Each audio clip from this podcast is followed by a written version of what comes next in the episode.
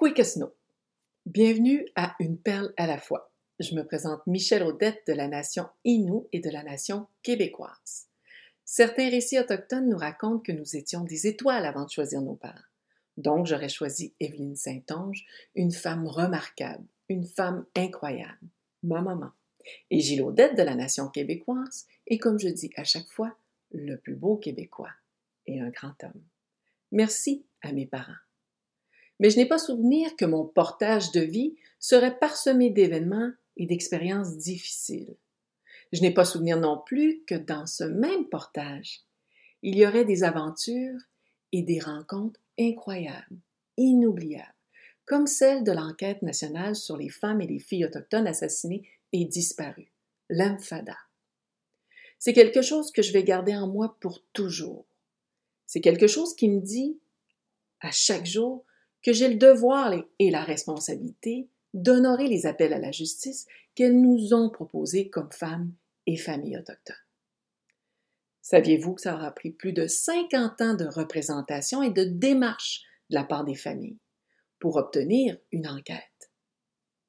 Si cette enquête nationale est survenue en 2016, ce n'est pas parce que les peuples autochtones ont tardé à prendre la parole, c'est plutôt parce que le Canada, lui, a tardé à prêter l'oreille. Près de 2380 personnes ont pris part à l'Enfada. Elles nous ont raconté leur histoire, leur vérité et aussi elles nous ont proposé des recommandations. D'entendre tous ces traumatismes intergénérationnels et multigénérationnels qui nous disent encore aujourd'hui que les préjugés et le racisme animent encore les politiques coloniales. Ces politiques ont traversé le temps et infiltré les institutions publiques. Si bien qu'un climat social qui désavantage les femmes autochtones s'est créé partout, au Canada, au Québec et dans nos communautés. Comment peut-on changer les choses qu'on peut ignorer? Hmm. Comment peut-on changer les choses si nous ne sommes même pas au courant? Alors pour moi, la façon de faire, elle est simple. Elle est petite ou grande. Ça dépend comment on veut la voir.